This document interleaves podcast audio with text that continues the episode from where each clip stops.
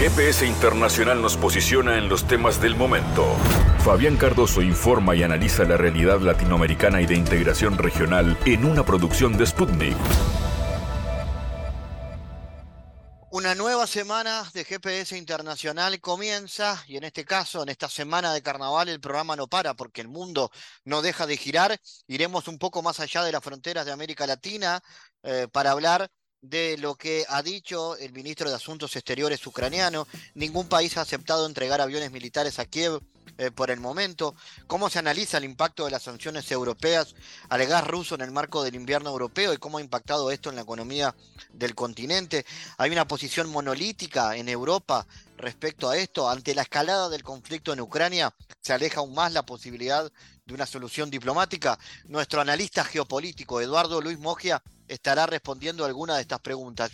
Iremos a Panamá porque una lamentable tragedia de tránsito, un autobús en el que viajaban alrededor de 60 migrantes, cayó a un precipicio en Panamá y esto dispara también una reflexión y un análisis respecto a las políticas migratorias que se dan a nivel de América Central y del Caribe. Allí en Panamá está el activista de la Frenadeso, del Frente Social, Ronaldo Ortiz, Hablaremos cómo ha impactado este trágico accidente en la sociedad eh, panameña y cómo se analiza la problemática de la migración en el país. Hay una articulación también de los países de esa región de América respecto a las políticas migratorias. Ese será eh, otro de los temas. Y como siempre, la oportunidad de tener espacio para lo cultural. Hoy, uno de nuestras notas tendrá que ver con un taller de historietas y dibujos que propone un grande de ese arte, que es el Tunda Prada, que junto a Umbú, durante muchos años, exactamente durante tres décadas, llevaron adelante el taller de historietas y de dibujos. Hoy el Tunda lo lleva adelante y con él estaremos conversando, entre otros temas, en este GPS de Semana de Carnaval en el sur de América y que como siempre coloca en tiempo real los temas más importantes de la agenda del mundo. En GPS Internacional localizamos las noticias de América Latina.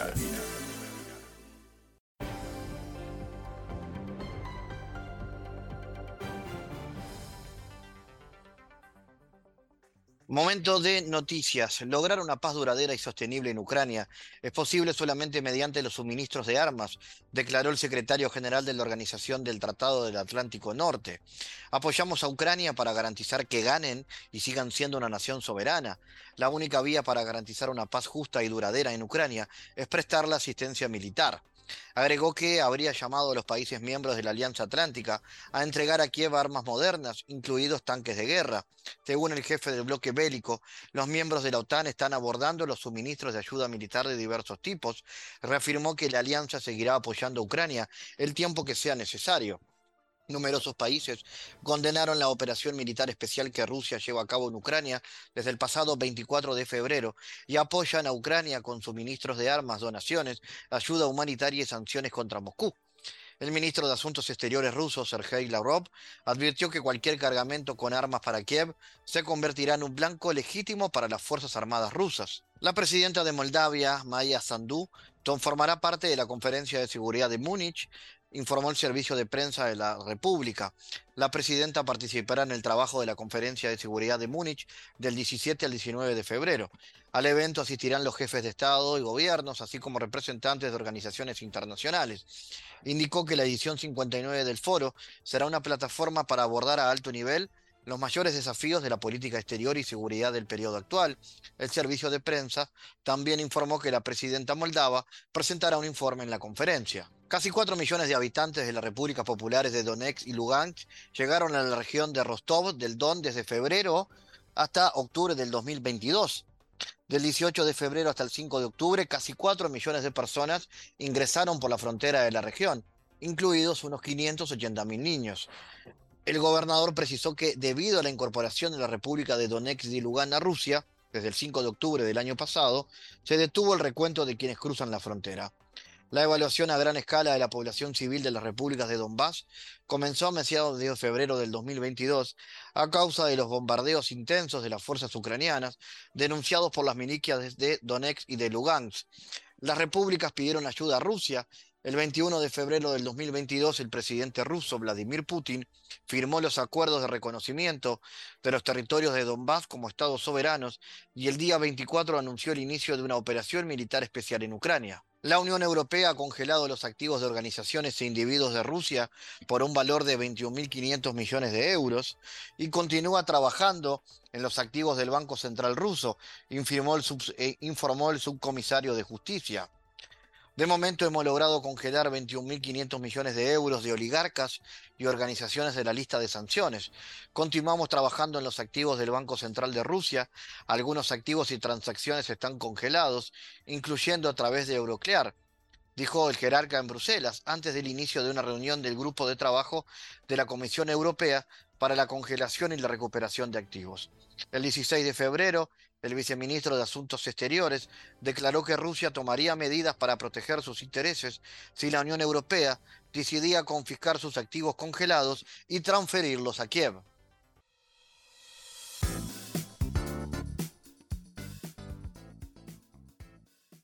Ningún país ha aceptado mm. entregar aviones militares a Kiev por el momento, contactó el ministro de Asuntos Exteriores ucraniano. Hasta la fecha, ningún país se ha comprometido a, suministrar aviones, pero algunos gobiernos como el británico anunciaron la capacitación de pilotos ucranianos para manejar cazas. Otros también lo harán pronto, dijo el jerarca en una entrevista concedida a un periódico. El alto diplomático subrayó que Kiev está interesado, sobre todo en los cazas de Estados Unidos, el Reino Unido, Francia y Alemania, porque estos países tienen la mayor capacidad de producción y la mayor flota aérea. Numerosos países condenaron la operación militar especial que Rusia lleva a cabo en Ucrania desde el pasado 24 de febrero y apoyan a Kiev con suministros de armas, donaciones, ayuda humanitaria y sanciones contra Moscú. Rusia envió notas de protestas a todos los países que suministran armas al país eh, vecino. Para analizar este asunto estamos en contacto con el investigador Eduardo Mogia. Eduardo, ¿por qué es tan difícil para el régimen de Kiev obtener casas? ¿Ya se advierten los límites de Occidente en la provisión de armamento a Zelensky? Eh, sí, evidentemente eh, no hay por parte de la Unión Europea y de Estados Unidos seguir enviando eh, armamentos sofisticados a eh, Ucrania, precisamente porque está el temor, aunque no lo digan, de una prolongación y una acentuación de la guerra ya a otros niveles. Eh, aparte la irresponsabilidad, irresponsabilidad del gobierno ucraniano de estar pidiendo armamentos en lugar de estar preparándose para firmar un armisticio, una salida diplomática a la cuestión del conflicto. Eh, yo creo que dentro del bloque europeo hay una fisura, y no lo dicen oficialmente, con respecto a cómo ya se está tratando el tema de, este conflicto. Eh, me parece descabellado, vuelvo a repetir, que el régimen de Kiev, especialmente Zelensky, esté pidiendo armamentos y cazabombarderos de, de última generación, cuando eh, se iba a extender el conflicto ya a un nivel de directamente de una agresión a, a la Federación Rusa y por otro lado a no buscar ninguna salida diplomática o pacífica a la cuestión. Y Europa sabe que los costos, no puede pagar más costos más altos de los que está pagando eh, con esta cuestión de seguir la guerra y de seguir armando Ucrania y de seguir asediando incluso a Rusia, territorios rusos. Eduardo, ¿hay una posición monolítica sobre esto o hay países dentro de la Unión Europea que muestran posturas divergentes? Eh, ante la creciente escalada del conflicto, ¿se aleja aún más la posibilidad de una solución diplomática? Y la escalada del conflicto, como está siguiéndose ahora, aleja la solución diplomática, eh, por un lado. Y por otro lado, aunque no lo digan oficialmente, yo creo que en Europa hay un, cierto, no hay un bloque homogéneo, sino hay una heterogeneidad de opiniones que no se dicen en público con respecto a, seguir suministrando apoyo al régimen de Kiev, especialmente en el terreno militar. Ya hace unas semanas el ministro de Relaciones Exteriores de Italia expresó que había que terminar con esta cuestión y buscar urgente una salida diplomática.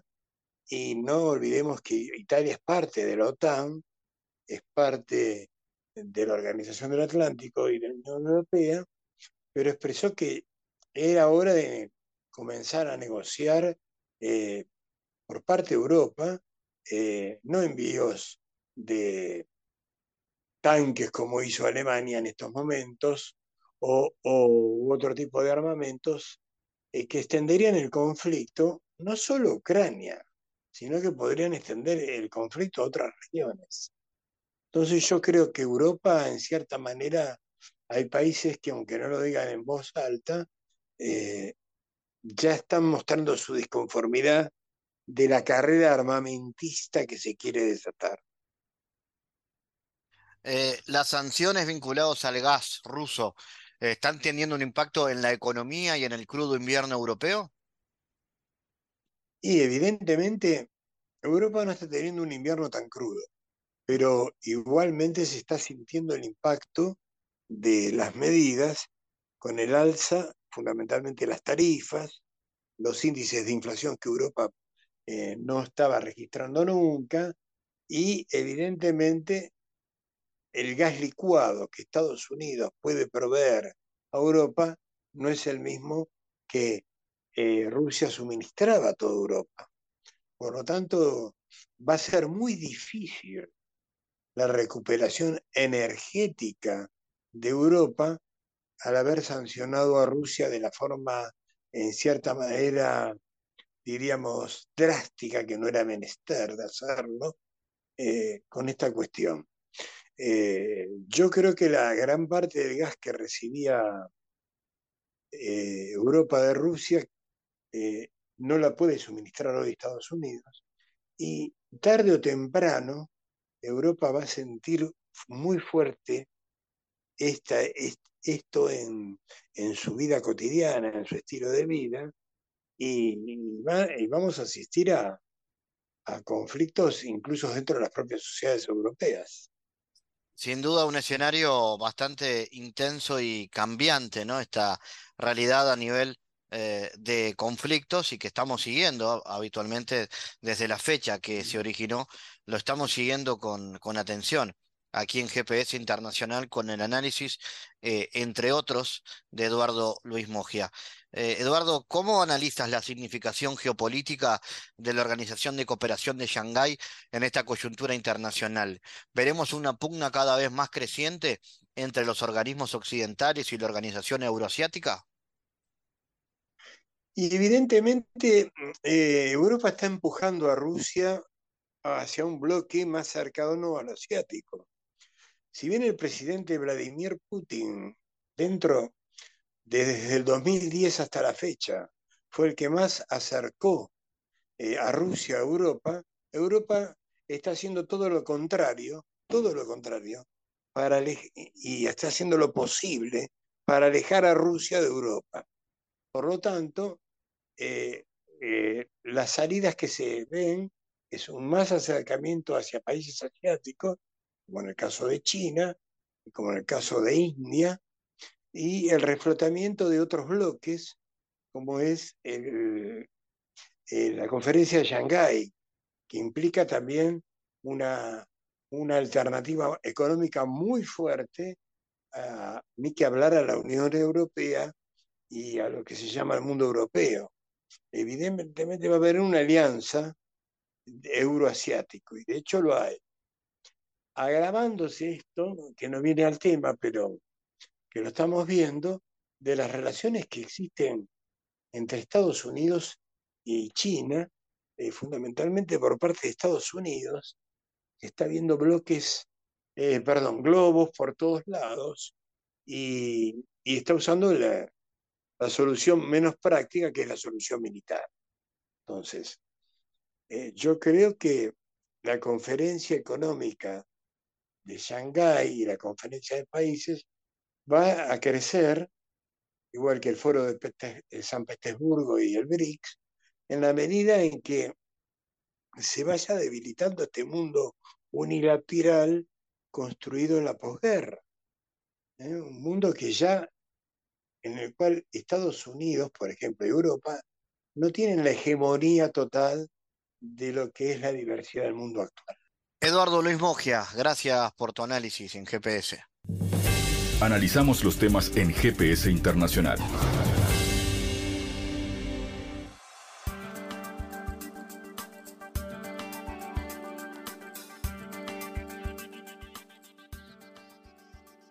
Un autobús en el que viajaban alrededor de 60 migrantes cayó a un precipicio en Panamá, lo que dejó un saldo de al menos 33 personas fallecidas y una veintena de heridos. Edilberto Armueles, mayor del cuerpo de bomberos, indicó que la cifra de personas fallecidas podría elevarse, pues aún no han terminado las maniobras de rescate. Los hechos ocurrieron alrededor de las cuatro y media horas de este miércoles 15 de febrero en la provincia de Chiriquí, al oeste de Panamá. De acuerdo con el reporte a medios locales, el conductor del autobús perdió el control y cayó sobre una carretera de acceso. El canciller cubano Bruno Rodríguez lamentó del los hechos e informó que dentro del autobús viajaban personas de origen cubano. Cuba mantiene comunicación con autoridades competentes para identificar las víctimas de nacionalidad cubana y brindar la asistencia consular requerida a eh, nuestros connacionales y sus familiares. Vamos a analizar este y otros asuntos de la actualidad panameña. Estamos en contacto con el activista de la Frenadeso, Ronaldo Ortiz. Ronaldo, ¿cómo ha impactado este trágico accidente en la sociedad panameña? ¿Y cómo analizas la problemática de migración en el país y en este caso las medidas que ha instalado el gobierno para su tratamiento? Muchas gracias una vez más en este importante espacio. Eh, primeramente, bueno, lamentar esta trágica situación, más de 40, 41 hasta esta mañana, indicaban las autoridades, muertos en este accidente. Y sí, hay una situación eh, difícil, triste, lamentable, de cómo se atiende por parte del gobierno de Panamá esta situación migrante que entran por la frontera de Colombia y deberían de salir por la frontera de Costa Rica. Eh, ya en lo que va del año anuncia el, gobierno central que aproximadamente 25 mil personas ya están, han pasado por esta, por esta frontera, esta situación de, de migración ilegal y ya promedian o están eh, ya eh, avisorando una cantidad de alrededor de un cuarto de millón de personas si esto sigue así. Esto en medio de una situación complicada, no hay una atención real objetiva. Pueden decir que se están haciendo cosas, pero quienes los primeros los atienden es el Servicio Nacional de Frontera, que es el ejército disfrazado en Panamá por parte de la seguridad del Estado panameño. De ahí ya empieza todo. Hubo una denuncia por parte de, de ONG que tiene que ver con el tema de la migración de que se presentaron abusos hasta sexuales por parte de algunas autoridades en la frontera a los migrantes. Ya con esto te indico que la situación no es nada fácil para los que, eh, bueno, desde su punto de vista buscando días mejores, eh, tienen que pasar por la frontera de Darién y después subir a, hasta el norte, valga la redundancia.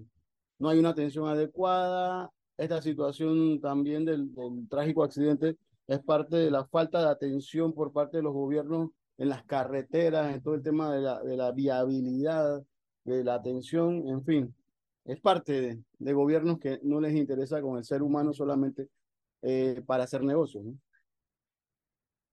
Eh, ¿Hay una coordinación de los países de Centroamérica eh, respecto a las políticas migratorias? se habla, se habla mucho de que si hay reuniones bilaterales Panamá, Costa Rica, más que todo, ya porque acá eh, se entiende claramente que hay una tutela por parte del gobierno estadounidense, el gobierno panameño, ya lo hemos denunciado en anteriores espacios, está dominado por el gobierno estadounidense, el gobierno estadounidense tiene un control total de las instancias de seguridad que tienen que ver con este tema. De hecho, como reiteramos y, no queda además, eh, han estado distintos niveles de autoridades del gobierno estadounidense con todos los estamentos de seguridad y que nada, eso entonces a la pregunta, sí eh, se dan reuniones bilaterales con el gobierno de Costa Rica, pero de ahí más nada. De ahí una vez salen de Panamá, ya eso no queda en coordinación de Panamá. Entonces esto también es un llamado de atención a la comunidad internacional, que por el gobierno panameño estar solamente pensando en que el gobierno estadounidense debe resolver los problemas de todos y más que nada es una injerencia en todos los aspectos. No, no hay, no hay una coordinación efectiva eso llamamos la atención también a la comunidad internacional porque ahí es donde se ve esa injerencia directa y reiterada de parte del gobierno estadounidense. Y es lamentable, es lamentable porque situaciones como esta tienen que suceder, estas tragedias, para que pueda haber una reacción de, de, todas y todos, no, no solamente de los gobiernos. ¿Hay entonces una omisión por parte del Ejecutivo en proveer a los migrantes insumos para hacer valer sus derechos humanos? Puede decirse que sí, de una manera concreta, por lo que ya he explicado anteriormente, la falta de, de un seguimiento, de una coordinación. Pueden decir, puede decir el gobierno, pueden decir las instancias que tienen que ver con el tema migrante. Le estamos dando eh, estadía, estamos viendo cómo al menos garantiza el tema de la salud, pero eso no lo es todo. Y hay que evaluar en qué condiciones se les presenta esa atención. Además de eso, eh, lo lamentable es de cómo siguen, siguen pasando estas situaciones, los coyotes en medio de esto haciendo negocios y los gobiernos saben es lo más triste, parte de lo que es el neoliberalismo en nuestro, nuestra, nuestro planeta es el efecto de eso, ¿no? La, el desespero de las personas. Entonces ahí la atención se puede, puede decirse que se les da hasta cierto punto. De hecho, un dato. Esto que lamentablemente fallecieron en este último accidente grande, trágico, ellos pagaban su propio transporte desde la frontera con Darien hasta la frontera con Costa Rica. O sea, no es que era eh, parte del apoyo del gobierno. De hecho, ahora hay un escándalo que se está planteando, una, una investigación de que hasta en el tema de quienes transportaban, que también fallecieron lamentablemente dos panameños, los, choferes, eh, también había hasta un negociado, porque no deberían de estar ellos trasladando de una manera diligente a los migrantes, eso debería ser el, el servicio de la Dirección Nacional de Migración. Pero nada, en eso sí eh, podemos hacer esa denuncia clara Ah, no hay una atención debida, es lamentable, pero esto es el efecto de lo que el neoliberalismo le ha planteado a nuestros pueblos en el mundo. ¿no? Quiero consultarte justamente por la realidad política de Panamá, cuánto ha influido las políticas neoliberales en la situación social del país hoy. Claro, ha estado en, auge eh, los efectos de la, del neoliberalismo, eh, decirlo en el tema de la informalidad, el desempleo, la misma pobreza, hay, un, hay una guerra entre, entre bandas delincuenciales que están eh, defendiendo sus posiciones en territorio en términos del narcotráfico. La Policía Nacional ha sido denunciada que están infiltrados eh, por parte de, de, las bandas delincuenciales, digamos, comunes, si le queremos llamar así. ¿Qué decir de los que son de saco y corbata, que están de, en todos los, los aspectos de la política panameña? Y además de eso, el escenario la misma situación laboral también, se pierden derechos, se siguen eh, dando despidos masivos en grandes eh, entes comerciales. Eh, en medio de esto, la inflación también. El efecto neoliberal sigue estando arraigándose más. De hecho, nosotros esperamos que se dé un nuevo, nuevo momento de lucha pronto. Ya vemos que el costo de, lo, de lo, la canasta básica familiar los insumos de primera necesidad está por los cielos, el salario no, no se ajusta, porque ni el aumento piensa en un ajuste. Y en medio de eso, bueno, seguir organizándonos y preparándonos para seguir exigiendo los derechos del pueblo, ¿no? el pueblo humilde y trabajador acá en Panamá. Ronaldo, gracias por tu participación en GPS desde Panamá. Muchas gracias a ustedes y a la orden y también pendiente de lo que suceda en, otros, en otras latitudes de nuestro continente y del mundo. Gracias. En GPS Internacional navegamos por la sociedad y la cultura.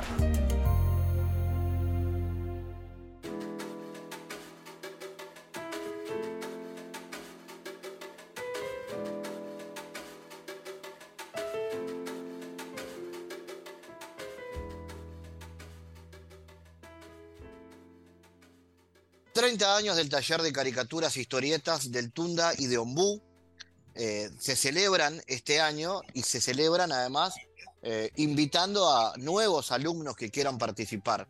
Con el antecedente de un curso de dibujo, de humor con Casalazzi tras haber vuelto de un viaje de un año por España, se volvían, volvían a Uruguay con la idea de hacer una escuela de dibujo como hubiéramos querido de chicos. Entonces, el Tunda le propone a Ombú lo que llamaríamos el taller de caricaturas e historietas de Tunda y Ombú.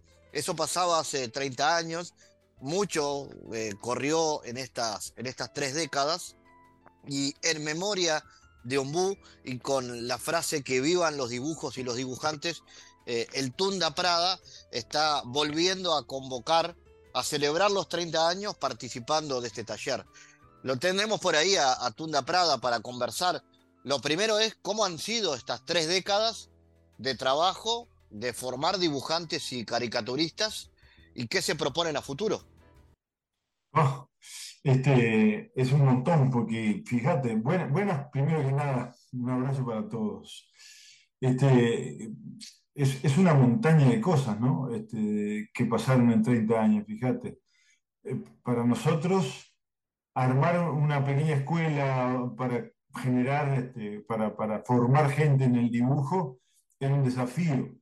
Pero, pero lo que aprendimos en estos años no tiene nombre. Siempre lo hablamos con Fermín, que creemos que, que, somos más aprendices que, que docentes en esto. Porque los desafíos que nos poníamos que nos, que nos enfrenta cada alumno este, es un aprendizaje y es, un, y es una pesquisa que hay que hacer y ponerse al día. Y, entonces, fíjate, desde que empezamos ahora, se habrán cambiado las cosas, se habrán, aparecido opciones nuevas, se habremos aprendido cosas.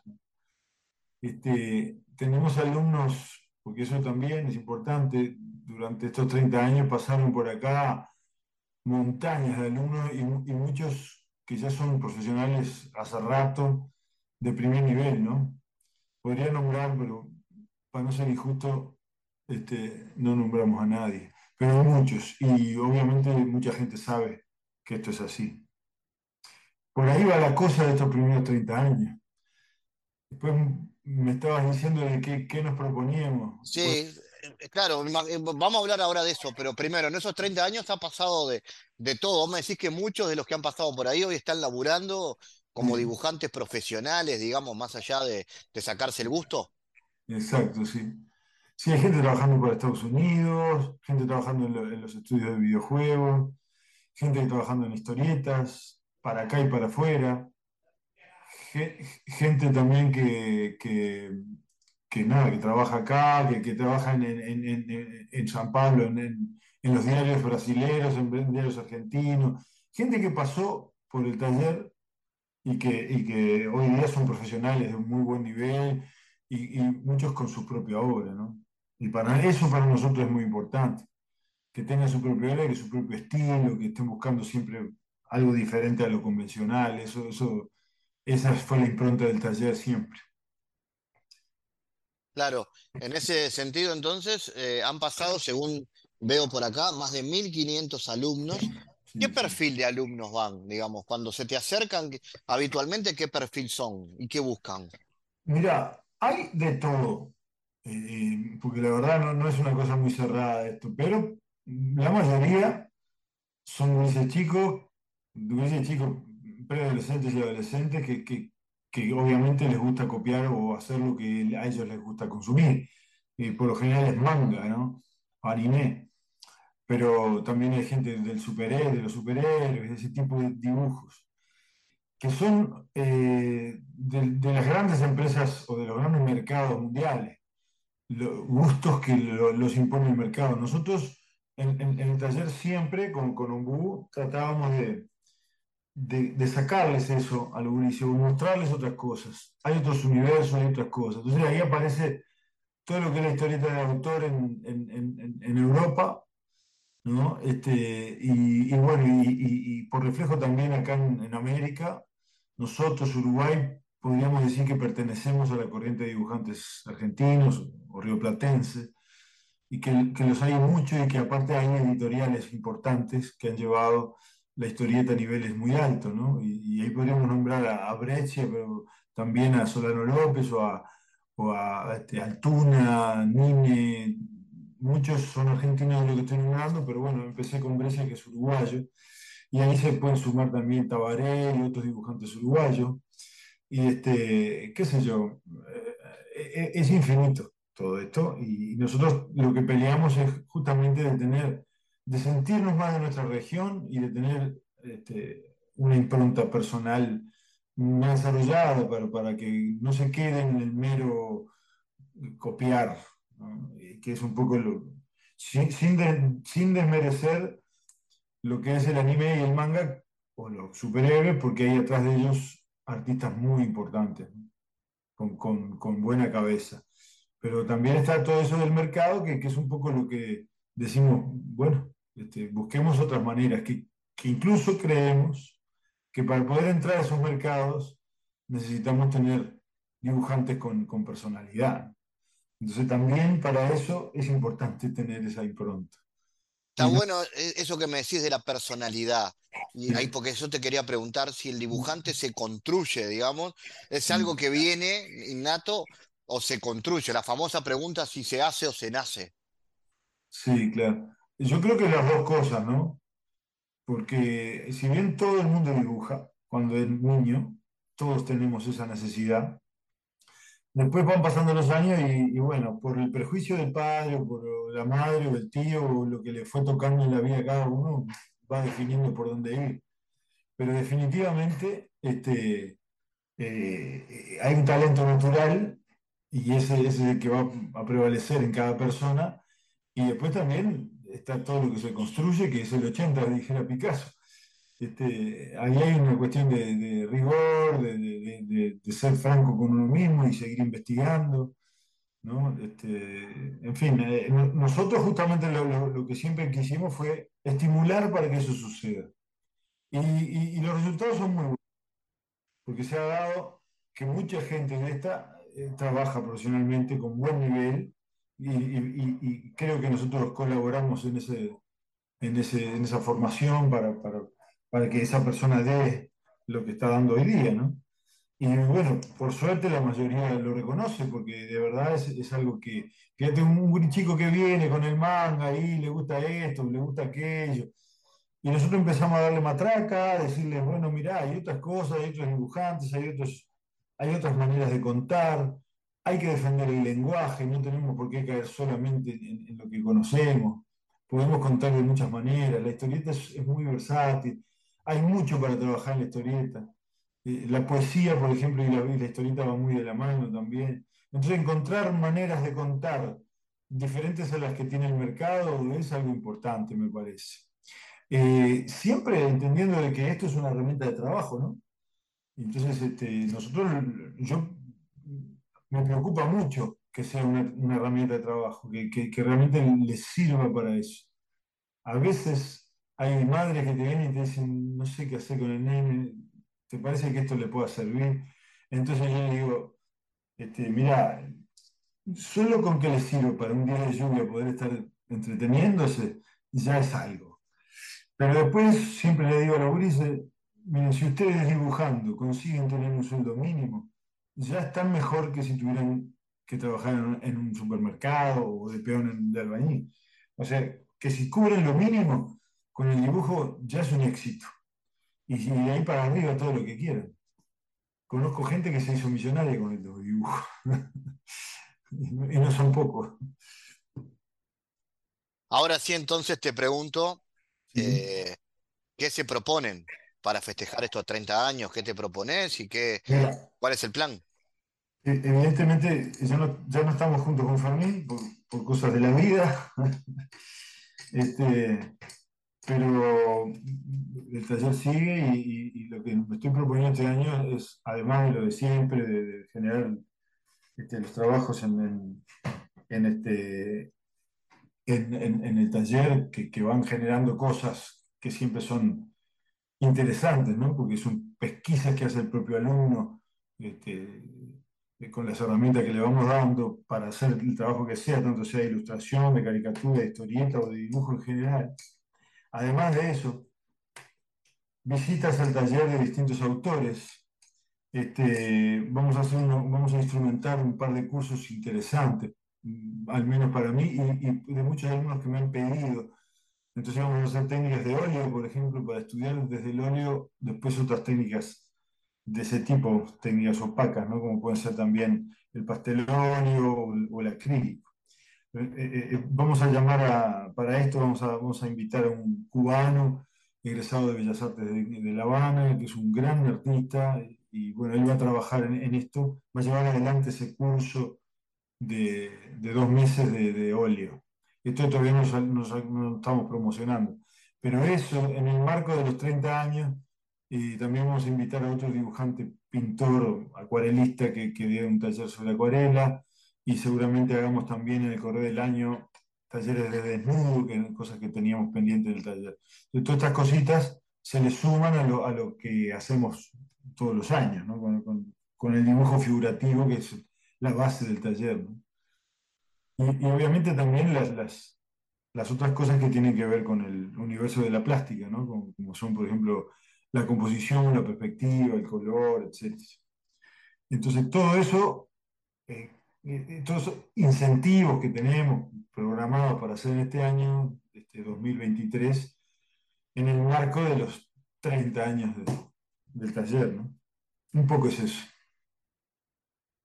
Para los que están escuchando y tengan ganas de, prenderse alguna de estas propuestas, ¿dónde encuentran la información? En principio en, el este, arroba taller tunda, ¿no? Que, que, es un Instagram que yo tengo ahí para el taller. Pero este, pueden entrar también en otros Instagram o si querés te dejamos un teléfono para que me llamen, aunque en estos días va a ser más difícil. ¿Por qué? Y porque estoy sin teléfono. pero bueno, pero el Instagram es una buena opción, que ahí, ahí está bárbaro. Yo creo que sí, que en este momento es, eh, es, por donde la gente se está comunicando en este tipo de cosas, sobre todo, ¿no? Pero sí, este, que, que me dejen eh, un mensaje en el Instagram y, y, a partir de ahí seguimos conversando. Tengo ah. otro Instagram mío personal, Tunda Prada, también se lo pueden ver ahí, pero en principio el, el del taller es el día el que usamos. Perfecto. ¿Y cuándo empieza? Eh, eh, empezamos las clases el primero de marzo, son miércoles, y tenemos ahí miércoles y jueves, que son los dos días que yo, doy clase, y nada, a partir de ahí, todo el año hasta, hasta diciembre.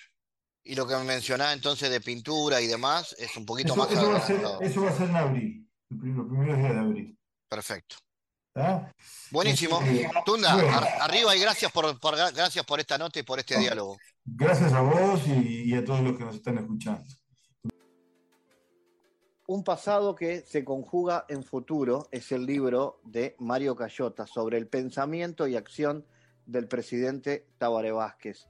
Eh, dice la contratapa, a fines de febrero del 2020, Tabaré Vázquez conmovía con sus palabras a la multitud que se había concentrado en la Plaza Lafone. Nadie lo sabía entonces, pero ese fue el último encuentro público de Tabaré con su pueblo.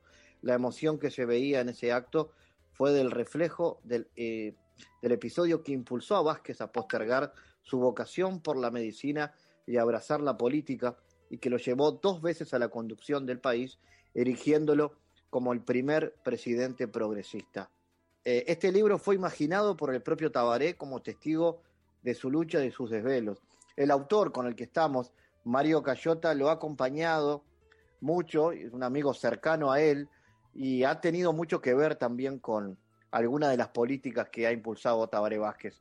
Lo primero, Mario, gracias por eh, atendernos, decir que el prólogo eh, es del doctor Álvaro Vázquez, hijo de Tabaré, hijo del expresidente Vázquez. Eh, Mario, ¿quién fue Tabaré Vázquez para el Uruguay eh, y qué ha significado para la historia del Uruguay?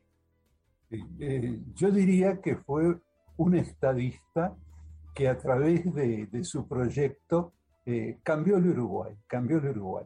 Y de alguna manera el libro apunta a eso. Yo no pensaba escribirlo, mi, idea no era escribirlo. él me llamó y lo que él justamente me insistió es en que eh, el libro tratara de lo que se hizo, no, no, no de quién él había sido. De todas maneras, ahí discrepé con él eh, muy cordialmente y le dije, eh, Tabaré, el proyecto está indisolublemente unido a tu persona, a tu experiencia, a, tus años, incluso a, tu vivencia de la pobreza, y tu preocupación por, los pobres, más allá de las coordenadas eh, que obviamente eh, el programa del Frente tiene en cuanto a, diríamos así, a la preocupación por los marginados, por los trabajadores, ¿eh? Está, está originado en tu experiencia concreta, existencial, y eso es lo que yo trato de rescatar en el libro, eh, sobre todo en sus primeras páginas. Después, justamente, eh, tuve una dificultad, pero la dificultad, al revés de lo que a veces ocurre con este tipo de libros, es que había tanto para decir, ¿eh? había tantos proyectos para enumerar que realmente es, e, esa fue la dificultad que se me presentó.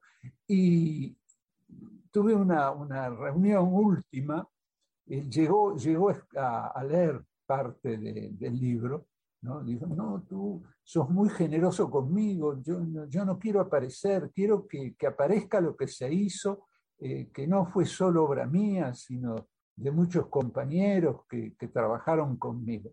Eh, pero para mí, eh, junto con eso, que, que, es verdad, creo que lo fundamental fue su, su impronta, su impulso y sobre todo eh, algo que está presente en, en, todos los proyectos y en todas las realizaciones que se concretaron. El humanismo, recalco esto, el humanismo de Tabaré Vázquez, que no es un humanismo declamatorio, juridicista, sino que se expresa en realizaciones concretas, sobre todo en el campo social. Eh, por eso el título del, del libro, el libro es eh, que, que de alguna manera eh, ese, ese pasado se hace futuro. Yo diría que también presente, también presente, Fabián, porque pensemos, por ejemplo, si no hubiera existido el MIDES, que algunas personas creen que, que existió siempre, pero si no hubiera existido el Ministerio de Desarrollo Social creado por él a los pocos días de asumir la, la presidencia, si no existiera el FONASA, si no existiera todo el, Sistema Nacional de Salud, el plan Saibal, que hubiéramos hecho en la pandemia. Y, a veces eh, tomamos eso como algo natural, que siempre hubiera existido, y, y no es así. Quizás también haya influido eh, la manera con que se creó todo eso en un marco democrático, ah, pero yo creo que fue una verdadera revolución pacífica, humanista, pero que en definitiva apunta.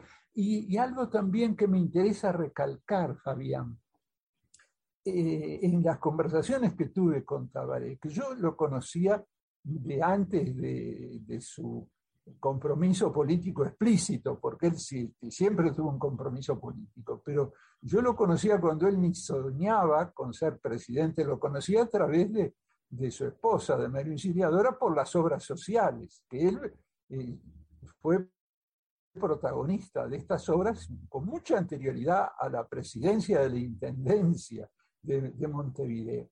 Y, y, entonces él lo que me decía era lo importante que quede como legado eh, el rumbo, eh, eh, algo que también lo, los paisanos hablan mucho de, del rumbo, eh, el rumbo de nuestro proyecto. Después que hubo falencias, que hubo errores, eh, es un caminar, decía, y en el caminar, bueno, hay, hay traspiés, hasta eh, se puede uno en, eh, caer y embarrar, pero lo importante es el rumbo, me lo dijo muchas veces y en el libro yo lo reitero en forma expresa, porque ese, ese es el pensamiento de, de Tabaré Vázquez en, todo esto. Por eso yo creo que eh, el título del libro, ¿no? un pasado que se conjuga en futuro, es, es todo un desafío, ¿eh? es todo un desafío, porque eh, yo no, no, no, me guío por un espíritu controversial, así que no entro a, preguntarme si se han usado lo suficientemente bien todas esas instituciones que él creó, pero sí lo que le pregunto cordialmente a todos los uruguayos es este, si no hubieran existido, ¿qué hubiera pasado en la pandemia? O sea que yo ahora digo, es, es futuro, porque creo que, que, todo esto debe de profundizarse, él hablaba, ¿eh? no, no hemos empezado, esto tiene que continuar, eh, pero creo que también es presente, es también presente porque de algún modo ¿eh? eh Tabaré Vázquez sigue presente en todas estas instituciones hay, jóvenes, por ejemplo, que no saben que el MIDE fue una creación exclusiva de Tabareva. Es una experiencia personal que tengo. Este, he hecho una especie de encuesta casera, no, no son muchos. ¿eh? las personas ya de más edad sí lo saben. Yo tengo 86 años. Eh, no, no, en esto no me ha guiado un propósito de protagonismo, ya, ya que, que, puedo esperar. ¿no? No, no, tengo intereses de esa, de esa naturaleza. ¿no? No, no, tengo muy claro que ya no soy ningún protagonista, ¿eh? pero lo que me importaba era, sobre todo, ¿eh? para los jóvenes, eh, mostrarles este, este legado, independientemente de, del partido, de, las, de sus opciones políticas, mostrarles todo esto que se hizo, que no, no, no pretendemos, el mismo Tabaré me lo decía, no, no pretendemos un relato, diríamos, es una historia mirífica, idealizada, no, no, no este, realista, realista, pero eh, sí, insisto, ¿no? Eh, resaltando, conociendo y, y, hasta reflexionando sobre el rumbo, el rumbo, ¿no? Sí, Mario, no, y en ese rumbo, ¿se puede, tiene respuesta la pregunta cuál es la obra más importante, el legado más importante que dejó Tabaré Vázquez? ¿O, bueno, o son respuestas múltiples? No, no, sí, ahí está, es cierto, es cierto.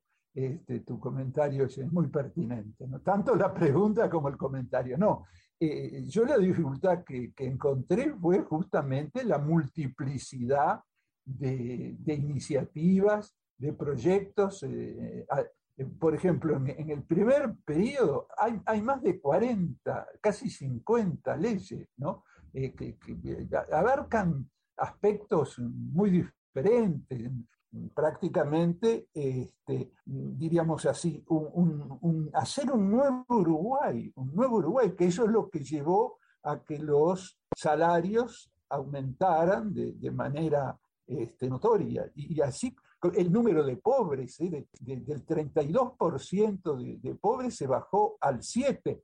Y me decía Tabaré, hay que seguir trabajando, hay que, eh, esto no es suficiente, es la indigencia. ¿eh? que, en el periodo de Tabaré llegó a ser del 0,1%. Cuando uno compara con lo que era la realidad del Uruguay, eh, se da cuenta de eso. Pero no, no quisiera compartir con los escuchas eh, mi última reunión con Tabaré. Ya, ya estaba enfermo, sabía de su metástasis, muy lúcido, eh, tenía ya algunos problemas de, de motricidad, ¿no? pero estaba muy lúcido. Estuvimos hablando cerca de, una hora y media y lo que yo resalto y, recalco, valga la, redundancia, es que yo no pensaba escribir este libro, sintiéndome muy identificado con Tabaré, estando muy cercano a él, siempre quizás un poco hasta en las sombras, ¿no? Pero lo cual a, mí me resulta muy cómodo pero yo no pensaba escribir este libro. Ah, se han escrito muy buenos libros sobre Tabaré, pero yo tengo el privilegio que es el libro que él quiso que se escribiera. Y no, y no sobre él, él insistió en ese sentido, hasta quizás no le hice mucho caso, porque en las primeras páginas hablo, hablo de Tabaré por las razones que, que te di, ¿no, este, Fabián? Pero eh, en definitiva, eh, en última instancia, es el libro que él quiso que se escribiera, no sobre él, sino sobre lo que hizo para pensar el futuro. El, libro está en esa perspectiva, en una perspectiva de futuro. ¿no? Eh, así que, este, y, bueno, fue realmente muy, muy aleccionante. Además, yo creo que no, no solamente eh, tenemos que tener presente todo lo, que él hizo, lo que impulsó, sino su testimonio final, ¿no? refrendado por, por ese acto, diríamos así, de despedida apoteótico. ¿no? Yo recuerdo, yo fui, yo fui este, entre la multitud, ¿no verdad? Y, entonces este, eh, un señor veterano, ¿no? Se me acercó eh, llorando, ¿no? Dice, yo no me morí de hambre gracias a Tabaré Vázquez. Yo, yo me emociono, Fabián, cuando cuento esto, eh, porque el hombre me mostró sus manos y me dijo, y mire señor, así, me habló, ¿no? Y mire señor, que, yo no soy un aragán. ¿eh? Mire mis manos, yo soy un hombre de trabajo, pero fue gracias a, todo, a, todo lo que creó eh, Tabaré que, yo no me morí de hambre. Y yo creo que ese es el mejor testimonio. Dejémonos de controversias, de disputas, ¿eh? y, vayamos a, lo existencial, a, la verdad del hombre. ¿eh? Eh, por eso yo, y en el libro hablo mucho del humanismo, nos falta humanismo, nos falta solidaridad, ¿no verdad? Y un detalle nada menor que es lo que mencionaba en la presentación, el prólogo de su libro escrito por su hijo, por Álvaro, contando incluso los últimos días de Tabaré con, con mucho cariño además. eso realmente es muy emocionante, ¿no? Como también que el libro lo editamos eh, en el, el, día en que María Auxiliadora cumplía años, porque eh, quizás eh, es un poquito olvidada María Auxiliadora, en esa obra silenciosa, discreta, eh, casi se rehuía ¿no? a, lo que podría ser imagen pública. Y sin embargo, eh, eh, acompañando a Tabaré y, sobre todo trabajando en cosas muy concretas, por ejemplo, el tema de la salud bucal, o, en, la asistencia a las personas que, lo necesitan. O sea, e, es, es un todo, un todo que, no empieza en el caso de Tabaré, y eso es importante rescatarlo, eh, con su actividad política pública, ¿no? Desde el barrio de La Teja, él fue así, eh, preocupándose por, por, el otro, eh, por el prójimo, y, eso me parece que ese es su legado. Y, no podemos tener actitudes negacionistas, de, están bien las críticas, sí, él las recibía, no, no, eh, asumía todo eso, pero vuelvo a decir, el rumbo, el rumbo. Y sobre eso es lo que tenemos que eh, meditar. Así uso esa palabra, ¿eh? meditar, sí, sí, sí, porque en eso va, bueno, el rumbo del Uruguay, el rumbo del Uruguay eh, si, no eh, meditamos en, cuáles serían nuestros valores, nuestros ideales, lo que perseguimos, en definitiva, a través de, soluciones muy concretas, bueno, habría mucho para, decir. Eh, yo no, quiero hacer este, propaganda comercial. Ah, quiero agradecer, sí, a, Eduardo Ravelino, que me ha permitido aquí este, estar en su librería, en el complejo Boulevard, pero yo diría que, como me ha pasado, sobre todo con algunos jóvenes ¿no? que han leído el libro, pero yo no, no, no tomaba conciencia de este rumbo, de este rumbo. Y por lo tanto creo que eso es lo más importante, pensar en el rumbo que a la política, ¿eh? que a la acción de gobierno le dio eh, Vázquez. Mario Cayota, autor de Un pasado que se conjuga en futuro, este libro sobre el pensamiento y la acción del presidente Tabaré Vázquez, expresidente de Uruguay, libro editado por Aguilar, con prólogo del doctor Álvaro Vázquez, hijo de Tabaré Vázquez. Gracias, Mario. Te agradezco inmensamente, ¿eh? por, por, no tanto por mí, sino por Tabaré Vázquez y te digo la verdad, sin exageración, y por el Uruguay. Te agradezco por el Uruguay, Fabián. Un abrazo muy grande. El mundo en GPS internacional.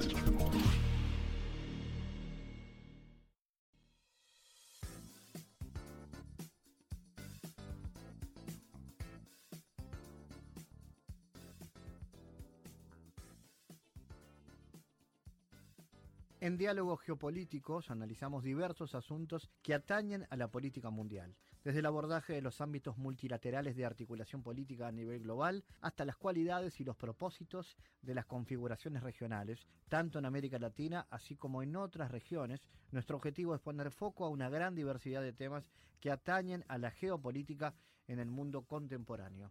Para eso vamos a recibir a Santiago Caetano, aquí en GPS. Bienvenido, Santiago. ¿Qué tal, Fabián? A más de una década desde el inicio de la crisis financiera global, se han advertido algunos cambios importantes, tanto en términos políticos como económicos. Santiago, ¿cuáles han sido los cambios políticos más trascendentes tras la crisis financiera global? Por un lado, las dificultades en Occidente en torno a los sistemas democráticos y el fuerte ascenso de las grandes potencias no occidentales han planteado el debate sobre un futuro incierto del orden liberal internacional. Y sobre ello hemos señalado que el nuevo orden emergente, a partir de la creciente importancia económica y política de China y en ese marco del resto de las potencias emergentes, han planteado perspectivas en torno a, una mayor pluralidad de los paradigmas de desarrollo y con ello diversas maneras de pensar el vínculo entre Estado y mercado. ¿Y qué implicaciones políticas ha tenido el ascenso de las potencias emergentes en el sistema internacional, Santiago?